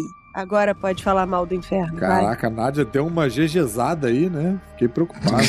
Por outro lado, eu achei a Gwendoline Christie muito ruim. Eu achei que ela fazia aquela cara de, de paisagem o tempo todo, com aquela franjinha redonda. ah, mas eu, eu entendi a proposta, que é pra lembrar que era um anjo, né? Pra ser angelical, exatamente. Era aquelas coisinhas, o cabelinho encar- encaroladinho. E eu achei ela ruim, e eu achei o duelo péssimo. Ah, eu gostei. Nossa, cara. Eu me emocionei. Eu tinha gostado da cena do duelo. Mas o aí, meme. o meme. O meme Alguém o meme, postou no é. Twitter. Como é que é o meme? Ah, que, que- Como é Eu que é? Que poder tem o. Não, não. O que eu vi foi um específico que me quebrou. Que era é, o Lúcifer falando, né? Que poder tem um sonho no inferno? E aí o Morpheus respondendo: Meu pau de terno. Irmão, Não. não dá. O que me pegou, Nádia, é, foi. É, eu sou a esperança. Meu pau na sua pança. E aí ele morre. Isso. Acabou Quem pegou foi comigo, aquele assim, cara. eu sou a esperança. Aí Lúcifer falou assim, eu sou o Brasil. Aí o Morpheus morre. Aí, o- aí ele morre. Todos esses finais são melhores do que o, o do New Game. Sinto muito, New Game. Inclusive, porque olha só, gente, vocês viram a espada era lei? Na espada Sim. era lei já tinha isso. Ah, eu sou um dragão, agora eu sou uma bactéria. Já tinha É isso. verdade. Não, brother, mas isso não é da espada da lei, não, cara. Isso é tem do gato de botas que ele, ele desafia o ogro a virar uma, um rato e aí come. Bem, tem. Isso é. É, é porque, na verdade, assim, nos quadrinhos, aí vamos fazer a comparação, inclusive o Hugo, o Hugo Fagundes também, nosso apoiador VIP, aí hoje a gente tá cheio de perguntas, né, pessoal? Aí? Curtiu. Ele perguntou se aquela cena da Lucifer com Sério o Morpheus, como é que é isso nos quadrinhos, se foi invenção. Não é com o Lúcifer, né? É com um demônio menor, né? É, então, aquele demônio que, na verdade, que é o que rouba o, o, o elmo, é o que duela. E no quadrinho, é meio que uma galhofada, porque, assim, vira tipo um ringue É, de luta. eu Vem, senti vem falta tipo, disso. microfone, vem, vem, do, vem do teto. Rola tipo um It's time! Isso. Não, e a galera reage, né? Tipo, alguém fala uma parada, É. a galera. "Ih, Então, assim, fudeu." Eu vou falar um- uma frase que tem um, um apoiador nosso que adora. Assim, o quadrinho se leva menos a sério. Aham. E, Eu entendi a referência. então, assim, a gente. eu- a série, ela, ela- essa cena é mais séria do que nos quadrinhos e que é mais galhofada. Então, você fica pensando assim: por que, que ele não chegou assim? Vamos começar o duelo. Quem é você? Eu sou a Esperança. Pô, não, mas a intenção é que ele foi pensando na hora, né? E eu acho que o crescendo também é bacana e, e a parada é meio, sei lá, eu interpreto assim. Não é exatamente tipo, ah, ele deu um, um checkmate que não tem resposta nenhuma. É que ela não conseguiu pensar uma resposta naquela hora. Sim, tipo, claro. gaguejou, perdeu. É meio que nem batalha de rap mesmo. O maluco perdeu Isso. uma rima, gaguejou. Galera, "Yo, Uhum. ah, oh, oh." Só que a galera tava muito longe pra mandar um. "Yo, ah, oh, oh." Eu. Eu achava que podia ter uma combinação, podia ser esse esquema de ringue, mas uma combinação, sempre que desse uma moral, podia ter uma, uma- uma- sei lá, tipo um, um ato violento. Tipo assim, eu sou a estrela da manhã, pá, um socão na cara do cara. Aí ele levanta Mas e fala, ah, eu sou não sei das quantas, pá! Mas meio Tem, que tem, tem. isso, Mas né? tem isso. Não, não. Que nos quadrinhos não tem, né? Ninguém sofre golpe com as respostas. É, ele sofre a consequência daquilo. Tipo assim, eu sou Ah, é antivida. aí ele começa a morrer. Eu sou não sei o que. Aí começa a fazer. ele vai sofrendo. Por exemplo, quando ele fala eu sou uma serpente, aí ele é envenenado. Ele vai sofrendo com Quando ele- a transformação. Quando tem no- também a da, a da peste, também vai começando a sair a pele. Tem umas paradas assim também. Que vai E no so- quadrinho não tem isso, não. O quadrinho é só Eu textinho. sou a bactéria, sei lá do que. É, texto e na verdade tem umas imagens, mas é como se fosse imagens de imaginação de sonho, assim, não é ele. não- eles até sofrem, mas não. É, é tipo como se fosse a aura, a aura, né? Faltou um. Eu sou a mosca que posou na sua sopa. É. Faltou e aí, vindo do... Que ninguém gritou, toca Raul! Outra coisa também nos quadrinhos são os donos do inferno são três demônios, né? Que é Lúcifer, Beelzebub, sei lá, e o Azazel, um negócio assim. É. E na, sé na, na, na série É um triunvirato. É um tri. E isso aparece no, no Constantine também, né? Tipo, é um, porque é uma. Eles estão no- em, em constante Tine. disputa e equilíbrio e tal, e o, o John Constantine manipula isso vendendo a alma pros três ao mesmo tempo. Gênio. Gênio. Coisa que aquela menininha nunca ia pensar. Aquela menina é muito fofa. Cara, eu sei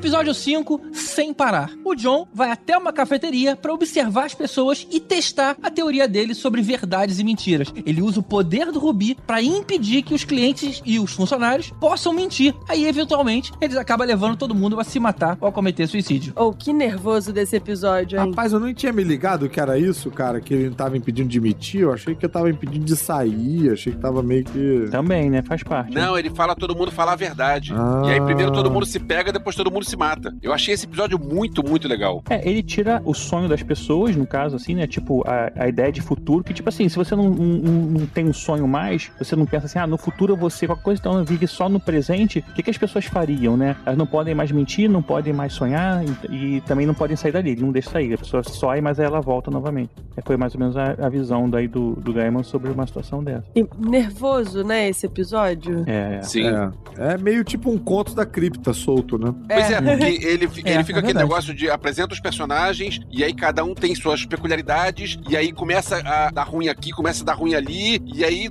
cara, eu achei tudo muito legal como tudo foi No crescendo. quadrinho é pior, brother. É. Cara, não sei, porque ver o live action também foi bem. É, live action pra. É, Não, pega, e o né? John Dee dos quadrinhos, ele ainda é mais monstruoso, né? Ele é meio cadavérico. assim. John Dee é o nome daquele Doutor Destino? Da, da DC, aquele de capacete amarelo? Não, não tenho certeza. Vixe, não lembro também. Eu Fate, né? É, o Dr. Fate, eu sempre confundi, achava que ele que virava o Dr. Fate, eu não sei porquê, mas agora se alguém também souber, desse detalhe aí, me Eu avisa. achava que era É, Hector é Hall o nome desse cara. É, sei lá por que ficou na minha cabeça isso. Pô, eu fiquei com uma peninha da garçonete, né, cara? Que era tão gente boa, toda solícita e tudo mais. Gostava lá do cara da cozinha que, que meio que cagava pra ela. Ela- Pô, cagava pra ela nada, comia o filho Isso. dela. Ah, é, horroroso. Pô, É verdade. brabíssimo. Caramba, é verdade, cara. Só que depois explica que o filho é adulto, menos mal. Sim. Quem dá mas, pro, pro John Dee, eu, eu pensei naquela Johanna Constantine, que, porra, na, na minha cabeça continua sendo, assim, a melhor escolha. E ainda pensei, porra, nunca iam botar a mulher da outra série e tal. Mas quem dá a carona é a psicóloga do Ted Laço, bicho. Quem dá a carona. Hum. Então, então, podia, então eles têm esse telefonema. Ela tá no mesmo grupo de WhatsApp. Então, é, tá lá no grupo da Ted Lasso. porra, fiquei Passa mais puto, ambiente. cara. É, também essa diferença, né? Que ele dá a, a medalhazinha lá pra, pra ela, né? É aquela E medalha. essa carona não tem nada disso nos quadrinhos. né? Esse, aquele papo todo ali, e cachorro e não sei o quê. Não, é porque eles têm que costurar, né? Uma coisa com a outra. Ah, ah, o gancho do episódio anterior foi ele saindo da prisão. Então. É, mas podia é, botar ele chegando, não precisava ele botar todo o caminho dele de carona, de Uber. É, lá. ganhou-se um, um- quase que um episódio a mais ali de carona. Ali. É o que eu falo, foi essa transformação que teve na série de melhorar as pessoas, né?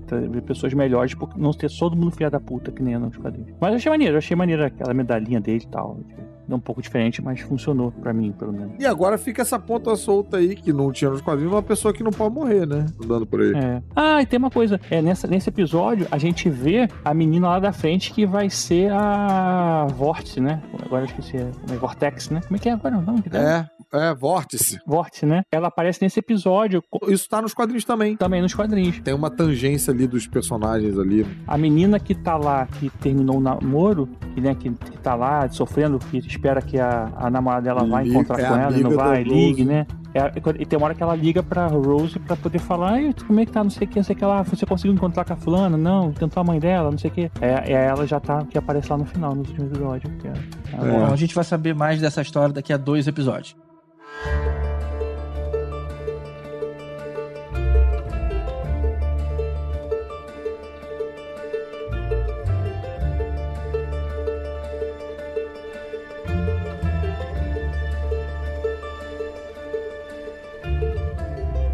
O próximo agora, pra mim, foi o melhor da série inteira. Se eu tivesse odiado tudo, só visto esse, já estaria pago. É o do cara de 100 anos? Oh, muito bom. Era o cara de 100 anos. E a, e a gente vendo a morte, como é que ela trabalha, né? Só a sinopse. Morpheus agora tem todas as ferramentas de volta. E aí ele é visitado pela morte e eles ficam conversando sobre propósitos e deveres lá como governante do sonhar. E aí tem um flashback lá da Idade Média. O Morpheus e a morte visitam uma taverna onde eles encontram um plebeu que deseja nunca morrer. E aí a morte concorda em fazer essa experiência e poupar ele pelo tempo que ele desejar, e o Morpheus tem a certeza de que ele vai odiar a experiência, quando na verdade acontece justamente o contrário. E eles se encontram de 100 em 100 anos no mesmo bar, né? Uhum. Exatamente. Eles estendem o prazo ao- no final do encontro. Mais 100 anos? Mais 100 anos. E aí voltam lá. É, pô, e É, que finalzinho perfeito, que aí ele não, não, não encontra porque ele tá preso, né? Ele tá preso, fica lá, sei lá quantos anos preso, não vai no encontro. E, cara, muito sim, o, o ator manda muito bem.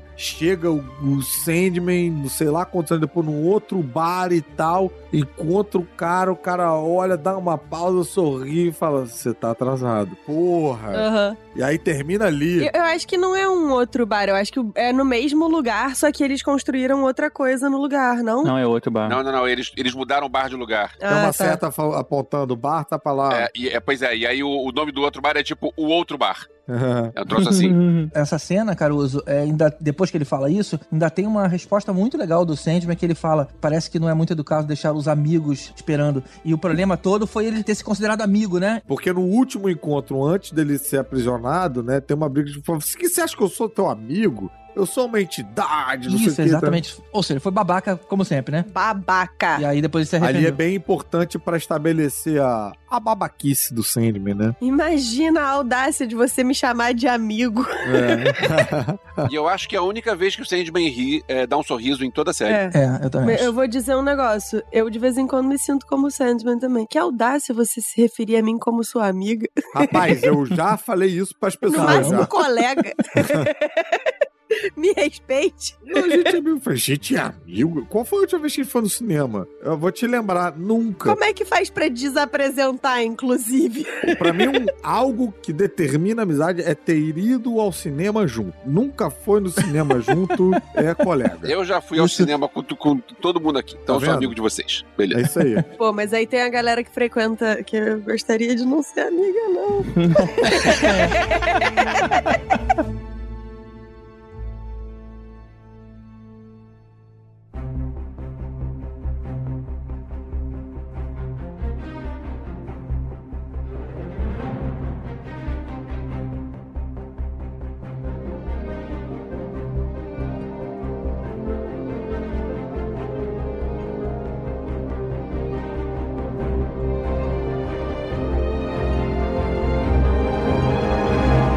Episódio 7, Casa de Bonecas. Começou o outro arco. Rose Walker e o irmão Jed são separados quando os pais se divorciam e ela passa muitos anos procurando notícias do seu irmão. A Rose é, sem ela saber, um Vortex, que é um ser que naturalmente atrai e manipula os sonhos. Eu achei que quando chegou nesse ponto da série começou a ficar tudo devagar. Não é engraçado pra mim, teve mais engajamento ali, porque a gente tem um senso de perigo, uma busca, né? Ela tá buscando o irmão. Eu curti. Achei até mais com cara de série normal do que. É, eu também acho mais um cara de série normal, mas pra mim isso é uma coisa negativa. Uhum. É como. Pra mim foi como nos quadrinhos, assim. Eu acho que a, a leitura engaja mais nesse. No caso de bonecas do que no. Quem não leu os quadrinhos, sim, logo de cara se ligou que ela era parente da Unity Kincaid, que aparece lá atrás como sendo morta ou com aquele sono profundo durante muito tempo, ou, de- ou só depois quando ela aparece fala o nome dela e tal? É, eu não me toquei disso, mas eu gostei de ter retomado isso porque eu achei que tinha sido um furo de roteiro você falar que ficaram milhares de pessoas, milhões de pessoas dormindo durante 100 anos e depois esquecer essa informação. Então tá.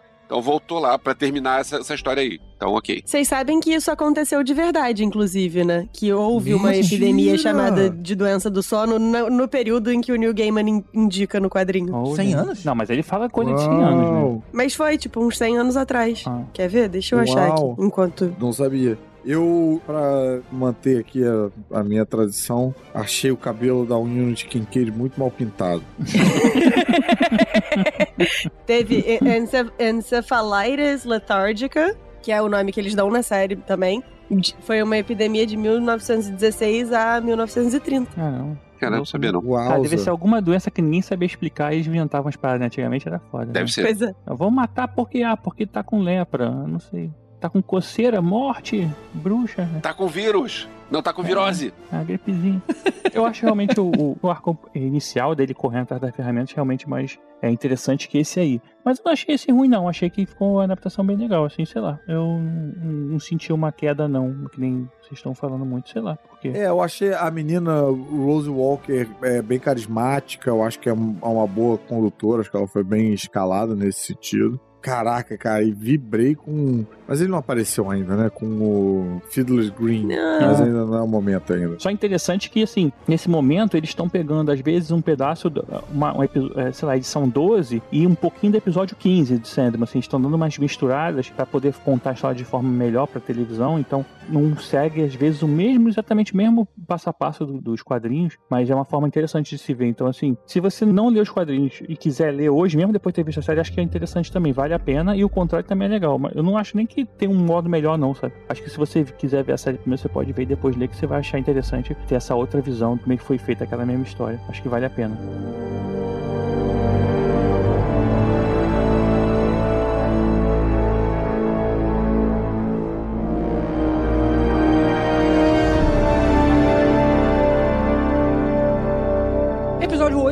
Brincando de Casinha. O Morpheus concorda em ajudar a Rose a achar o irmão e eles viajam pelos sonhos das outras pessoas e eventualmente acabam cruzando com os sonhos do Jed, que é o irmão dela, onde ele é um super-herói. Em outra parte, o Corinthians consegue achar o Jed também e sequestra ele para atrair a Rose. Eles seguem para uma convenção de serial killers, onde o Corinthians vai ser o convidado de honra. Essa convenção é muito boa, né? Quando eu li, eu achei genial a convenção de serial killer ser disfarçada com a convenção de serial. Cereais. Convenção de É cereal. muito bom.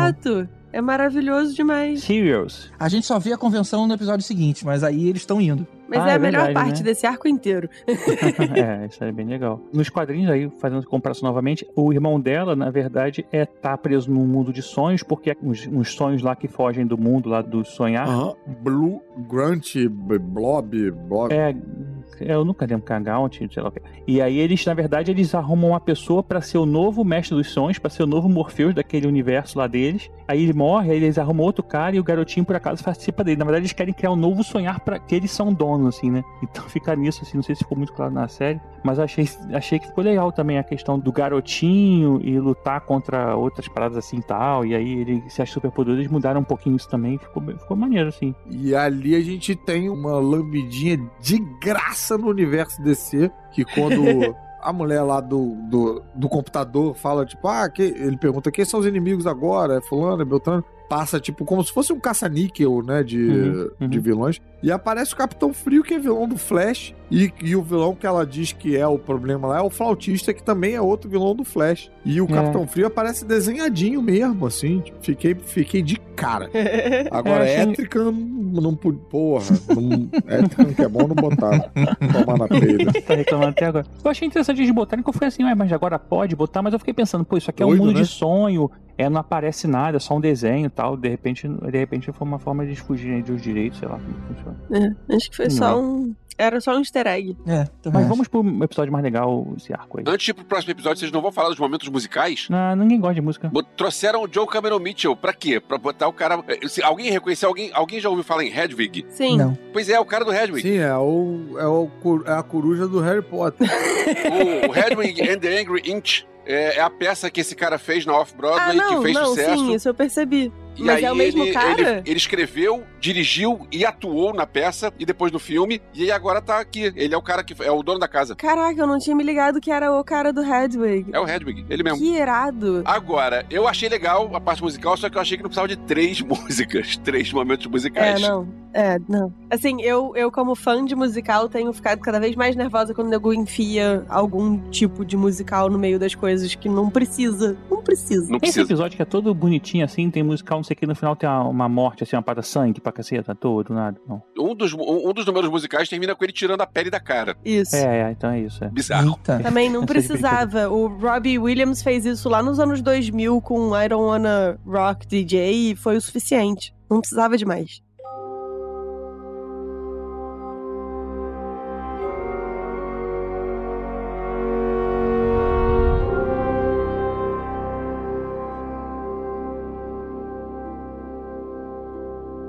Vamos pro episódio 9, Colecionadores. A Luciene deduz que a gravidez da Layla, que é a roommate lá da Rose, é o resultado do poder da Rose que continua crescendo e ameaça quebrar as barreiras entre o mundo dos sonhos e o mundo desperto. E aí sim a gente tem o Corinthians ligando pra Rose com o irmão dela, contando que eles estão na convenção de cereais. E a Rose vai até lá com o Gilbert, né? Que era um daqueles fujões lá do Reino do Morpheus. E por acaso, quem mata os pais do Jed, é, dessa, da série, é o, é o Corinthians, né? No quadrinho é o, é o Morpheus que mata. Jura? Ah, é? É, é o Morpheus que mata todo mundo lá. Não lembrava disso. É, fica um pouco diferente, mas coisa assim, o Morpheus é mais humanizado também. Mas eu achei maneiro que o cara que toma conta lá, é o cara que é o pedófilo, whatever, que mata a criancinha, né? E o cara fica com orelhinha e tal, e ele fala, onde você costuma achar suas vítimas? Ele, ah, num parque de diversões. Ele não fala parque de diversões, né? Mas aí meio que dá a entender que é a Disneylândia No- eu acho que ele fala no lugar mais feliz da- do mundo, uma coisa assim, do não é? mundo. E se você não conseguir achar nenhuma criança, você consegue andar nas atrações, mas não vou te falar o que é, né? Tipo, caralho, uma sacanagem, né? Maravilhoso. Vacilo. Bom, que nervoso, inclusive, na cena que esse cara quase pega o Jed. É. Tenso. Porra. Caramba. A gente passou um pouco pela escalação da amiga lá, né? Da Lita, que é, é mais uma que eu achei muito, muito sem gracinha. Muito Qualquer é, coisa. Muito protocolarzinho, É, também. né? também. Um, um grandíssimo pepino, né? Tá ali, não acrescenta. É, você fica. meio- E aí você fica, ah, eu vou ficar no sonhar, eu vou ficar. Faz o que você quiser, filho. Não- Ninguém se importa. Ninguém tá. Ficou. É, é- é nesse lugar que eu acho que falta esse temperinho aí pra gente se importar um pouquinho mais. Mas aí fala do Feeders Green, do. Como é que é? O. Uh, eu fiquei Gilbert. bem emocionado nesse momento aí. Ficou muito era um personagem né? que eu gostava bastante no, lá no, no- nos quadrinhos e o conceito de, de ser um lugar, né? Sim. Ele é um lugar. E, porra, o Stephen Fry, Stephen Fry. cara, que é, fazia dupla com o Hugh Laurie, fazia a Bit of Fry and Laurie. Eu achei bem escalado ali, porra. Não, e assim, Bacana. personificação mesmo, né, do Fiddler's Green, assim, um- é uma voz que Ficou você, bem tudo bem, faz sentido que seja o lugar de descansar. Eu gostei muito. Inclusive, se você estivesse falando aqui agora, a gente tá dormindo, com certeza. É, essa voz de enciclopédia britânica tem esse poder, né? Já é nesse momento que o Morpheus encontra o Corinthians, não, é só no próximo, né? Já no, no último, né? Não, é no próximo. É no próximo. Vamos pra ele então? Vamos, Então que é vamos. uma, um confronto irado também.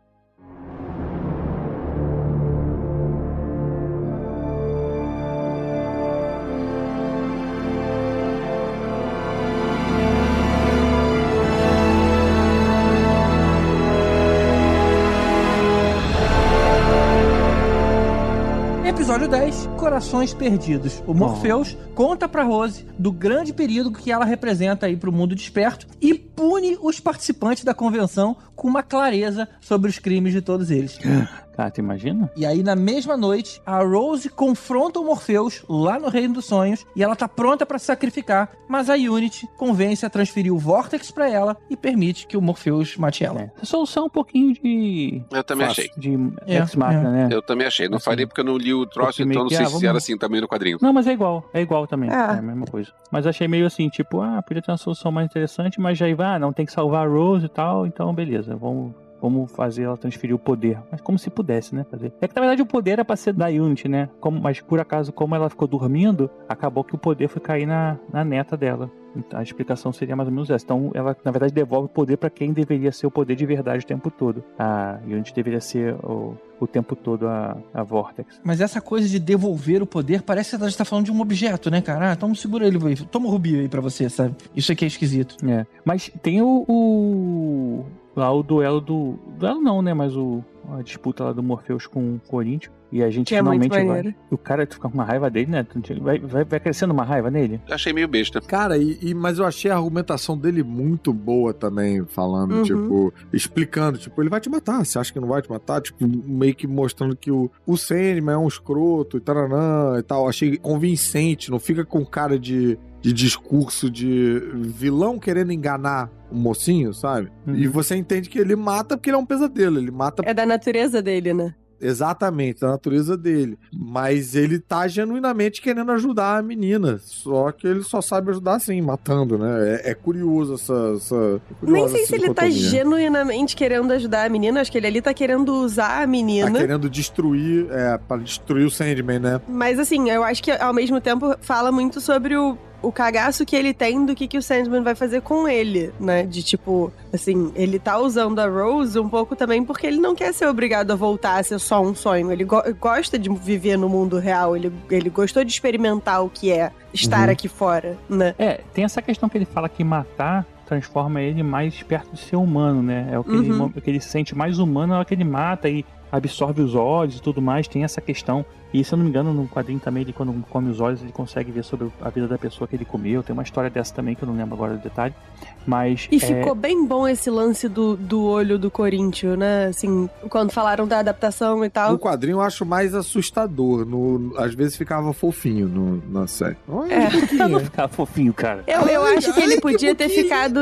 Eu acho que ele podia ter ficado mais tempo de óculos. Tipo, ter demorado mais pra revelar, sabe? eu Ah, acho que ele entendi. apareceu várias vezes com os olhinhos pra fora. Eu acho que podia não. Uma coisa que é maneiro, que assim, o Morpheus, ele é um ser é, muito superior tal, e a gente fica vendo todo mundo tentando humanizar ele, né? Ele tentar se tornar mais humano para entender o lado humano, né? Para poder ser melhor nesse, nesse jeito de ser. Enquanto, na verdade, ele ao mesmo tempo tem o, o Corinthians, que, que é totalmente ser humano, que não é ele que não quer ser e acaba virando, e na verdade ele destrói o Corinthians, que na verdade a única coisa que ele queria era ser humano. Que ele queria sair do mundo dos sonhos, assim como outros seres que viviam lá. Então é tipo uma dualidade até engraçada, né? O cara que é um assassino queria ser humano, e ele não quer ser humano e acaba se tornando, e na verdade ele que mata o cara. É muito interessante se você pensar toda essa. essa... Essa, essa confusão aí, né? Teve uma cena do Corinthians, quando ele tá atrás da Rose, ele vai pro apartamento e pega o cara que tava lá, e que eu achei que ele ia matar o cara, mas não, e depois mostra os dois num, num momento de love, assim, romântico. Eu pensei, essa daí não, não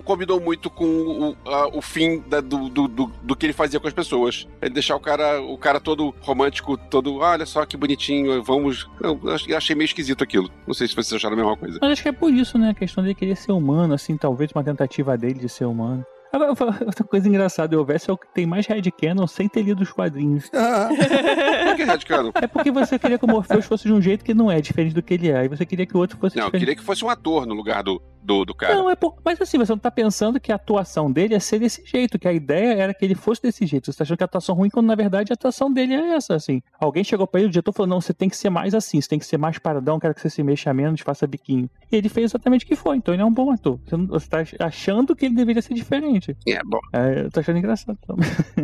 A menina Água de Salsicha fica lá com aquela. com o filho do. Rapidinho, o que é água de salsicha? É meio. É que não tem graça. Água de salsicha não é a cor do cabelo? A cor do cabelo? É, não. Não, água de Água de salsicha. A água Ah, de é? salsicha é, a- é a que fica Eu grávida, que, o- que ele não gostou. ido muito cabeleireiro pra saber que tem essa Não, coloração. água de salsicha pra mim é aquele cabelo meio, tipo, é um, é um castanho meio, sei lá, cor de burro quando foge, sabe? Tipo, Bem, é o que define essa menina, de qualquer forma.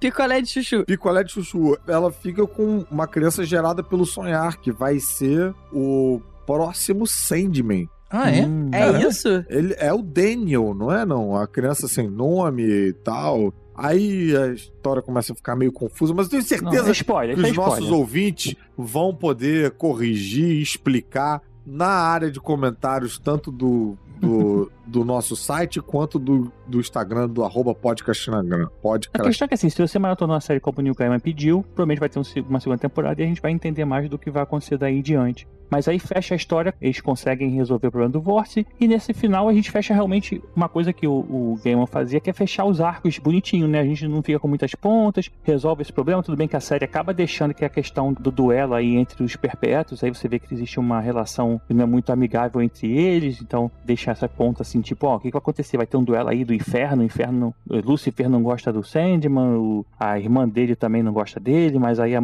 a, a morte gosta e tal. Eles deixam isso aí meio que no ar, mas o arco em si mesmo é fechadinho, você não fica naquela tensão de voltar à próxima temporada. No fim, quando rola esse negócio do, do garoto dizer que ah, você só, só usa o seu nome pra, pra brigar com você, Aham. eu achei isso meio. Não, não é assim, não. É meio forçado, é. Ei, Elvis, você ganhou na loteria. Não, imagina, a gente vai começar a gravar e o GG vai dizer, aí em vez de chamar cada um, vai dizer, um, você é o próximo aí. Ah, quem, quem é. Quem, quem, quem que tá chamando? Peraí, já é hora de tocar teclado? É, Psite. Mas o. Psite 1, Psite 2. Mas é assim, é compreensível o menino ter essa impressão, porque ele tava vivendo, né, tipo, acuado e sob maus tratos o tempo todo e tal. Então, realmente, ele só ouviu Pra o nome ele- dele. É, só ouviu o nome É, dele. Faz mas sentido. no- o Chaves já mostrou isso pra gente. Quando a mãe do Kiko chamava de Frederico, você me chamou de Frederico. Ele fala. é que Você sabe que o meu filho chama Frederico Emerson porque primeiro eu chamo de Fred. Aí na hora de precisar de algo mais sério é Frederico. Agora Frederico Emerson, Então, aí... aí ferrou. ferrou, ele se esconde. Pô, então você tá concordando. Caralho, você. o candidato está se contradizendo. Bora passar pro último episódio, gente. Vamos lá.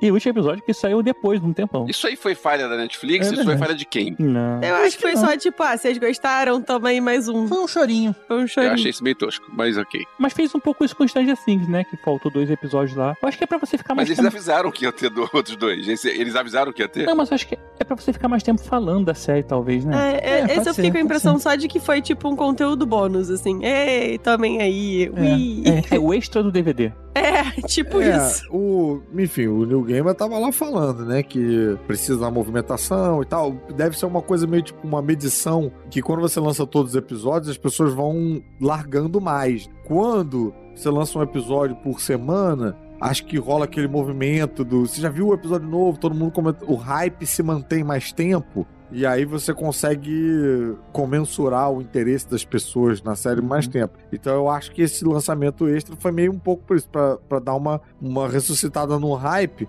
que já começa a perder pra esse bando de outras séries que vão aparecendo aí nesse esquema de um por semana, né? É verdade. E tem muita coisa boa surgindo. Tipo House of the Dragon. Eu lembrei do Caruso falando que queria que tivesse uma nova greve de roteirista pra dar tempo de ver. Aí eu queria mesmo, cara. Ia ser uma útil. Parada, tá né? trabalhando muito. Porra, vamos, é, vamos parar uns quatro meses aí, galera. Pedir um aumento. Não só o House of the Dragon, mas também tem o do Senhor dos Anéis, que vai começar agora. Tem a, a She-Hulk, que acabou de começar. Olha só. Que tá maravilhoso, inclusive. Muito bom. Mas, mas vamos matar esse aqui antes da gente mudar o assunto. Vamos lá, primeira parte do episódio extra. Ai, maneiríssimo. Uma Um animação. sonho de mil gatos, que foi uma animação, né? É um gato siamês que reúne outros Não gatos. foi muito animado, não. Foi meio paradão, assim. É, mas- foi, foi meio É, tá bom. desanimado. Que tem o New Gamer. Sim. E tem o, o- o- e tem todo, mas todo elenco lá da, do audiodrama lá do. Do, do audiodrama. Tem o James McAvoy. Mas a história é que é, um gato siamês, ele reúne outros gatos pra contar a história sobre o encontro dela com Morpheus e como ele fez pra ela não perder a esperança em sonhar com dias melhores. A ideia é que todo mundo passe a sonhar pra que essa realidade um dia mude. Ah, que fofo. É. E Assim, a- e a realidade que ela tá sonhando é com, tipo, voltar a ser predador de gente, né? Assim. Que fofo. É isso aí. É muito engraçado, né? É muito, muito bonitinho o sonho do gato. Compreensível, não julgo. Ai, que fofo. Com que será que ele tá sonhando? E a gente É. sabe. Sabe. É, a gente sabe. E esse, até por ser animação, é exatamente igual. Nossa, Esse é. é. exatamente igual, assim. Ah, e tem o David Tennant também, né? Fazendo casal com a senhora Tennant. Aham. Ah, legal. É bem bacaninha. Bem, bem, bem E bacaninha. eu achei maneiro o final desse episódio, porque assim, é, nos quadrinhos você vê o gato lá estático, parado assim, meio que sonhando, e você imagina que ele tá sonhando com isso. Só que na, na série, ele tá sonhando igual como se ele estivesse comendo um humano, então fica mais Aham. legal É, ficou melhor. O sonho ficou dele melhor. é Fica pior mais ainda, né? explícito, né? É, é. Isso fica muito legal. E a segunda história é a Calliope, que mostra o escritor Richard Maddock visitando um ex-escritor idoso que aprisionou uma musa grega chamada Calliope na casa dele. O idoso acaba transferindo a propriedade da Calliope para o Maddock, que descobre que se ele violentar ela, ele recebe inspiração. E aí a Calliope, não aguentando mais isso, envia um apelo desesperado para Morpheus, que é ex-marido dela, e que não vê desde que o filho dele morreu. Quando ele fica sabendo que ela tá chamando ele, ele fica furioso, confronta lá o Maddock e pune ele com um fluxo incontrolável de ideias. É, na verdade, ele não tem que violentar, né? Tipo, Não é tem, porque ele teria só que, sei lá. É, Adorar ela. adorar, ter relações, né? mas assim, é, como ela não, ela tava presa, ela não tava satisfeita com aquela situação, a única É- É, maneira. porque a inspiração vem de forma voluntária. Como ela não aceitava aquela situação ali, Ela até falava, tipo, ah, me solta que Me aí. solta que eu te. que eu É vejo porque- qual é. É, eu, vou- eu, eu, eu cedo ou não. Mas ele queria garantir que ela fosse ajudar sempre. Então, fa- fazia na marra. Que inclusive o dono antigo falou: ela responde melhor à força. Muito difícil, né? Muito sinistra essa É parte. porque a Calliope, ela é exatamente a musa inspiradora, né? Ela seria aquela que as pessoas adorariam e ela inspiraria as pessoas. Não precisa ser uma, um objeto ou ser presa. Ela simplesmente é uma, uma musa que seria adorada e ela inspiraria eles. Só que aí esse cara, o, o Erasmo Fry lá, sei lá, ele conseguiu é, roubar lá o livro dela e usou essas palavras para aprisionar ela e, e sendo inspiração somente dele. Só que ele não conseguindo de forma boa, acabava estuprando ela e o- abusando dela para poder conseguir essa inspiração. Por né? bem ou por mal, né? E lembrando que esse é o cara do Legend of Tomorrow, é o principalzinho lá que junta a galerinha e aí depois é chutado pra fora da série e a série continua sem ele. E ninguém se importa. Ninguém se importa. É tipo Velozes e Furiosos. A gente já falou de Velozes e Furiosos no Poder Chefão, vamos falar de Velozes e Furiosos no Sandman. É isso. Agora, o Velozes e Furiosos é o- a linha que conecta É. todos os episódios do Podcastinadores até o final da temporada. Quando não é Guerra nas Estrelas, é Velozes e Furiosos. As duas franquias mais legais das- do, do cinema. E é tudo sobre família, né? Guerra nas Estrelas, Velozes e Furiosos. Sim, porque, por exemplo, o, o Sandman, ele era o quê? Ele como se fosse o pai daquela família de animais do sonho, né? Ele era o criador. É, bem. ele era o dom. Ah, meu Deus. Eu já não tô mais na parte dos Velozes, mas com certeza tô na parte dos Furiosos. Ou, sabe um negócio que a gente pulou no último episódio dos episódios normais que saíram? O Sandman dando aquela puxada de cabelo no desejo, né? Um momento meio estranho ali de o que, que tá rolando aí, meu amigo, meu irmão, meu parceiro. Falou isso? Ele puxa o cabelo? É, gente, né? Só, só na minha cabeça que essa cena fica tocando em loop. Então tá, deixa pra lá. Não. Eu suponho que a Nádia não interpretou isso como uma agressão, né? É, não. E tem uma conclusão ali que a gente descobre que toda a cagada foi causada pelo, pelo desejo, né? Tipo, É. o Sim. aprisionamento e a, o vórtice. Porra, o transou com a Unity Kincaid pra fazer com que Ah, o é. Sandman matasse um parente. Pra dar aí, merda entre os Pra dar merda e... Fica bem claro na- nos quadrinhos, inclusive, que é estupro, que ela é estuprada dormindo, né? Isso é falado lá no início, quando mostra que ela tá dormindo. É, mas na série não. A série ela tem lembrança, né? Do homem de olhos dourados. É, é. É, mas assim, é enquanto ela tá dormindo também. Ela fala Sim, sim, Ah, é, é. Fica implícito, né? Assim. que um homem de olhos dourados visitou o sonho dela e tal. Mas alguém achou que o desejo parecia Lady Gaga? Agora que você falou, eu tô É achando. porque é um ator. Eu não sou, eu sei muito dessa parte legis- legislativa, não. Isso é quem entende melhor é a Nádia. Lady Gaga, Lady. Lady Gaga, Lady Murphy. Eita. Mas é difícil de ver a semelhança ser um terninho de carne, né? É. ah, tadinha, ela não é mais assim, não. Agora o, o desejo fica num, num abajur cor de carne. Perdemos o Caruso pro sono. Morfeu já veio buscar. Caruso tá delirando. Mas eu, eu nem vim hoje. Tá na hora da gente parar, gente.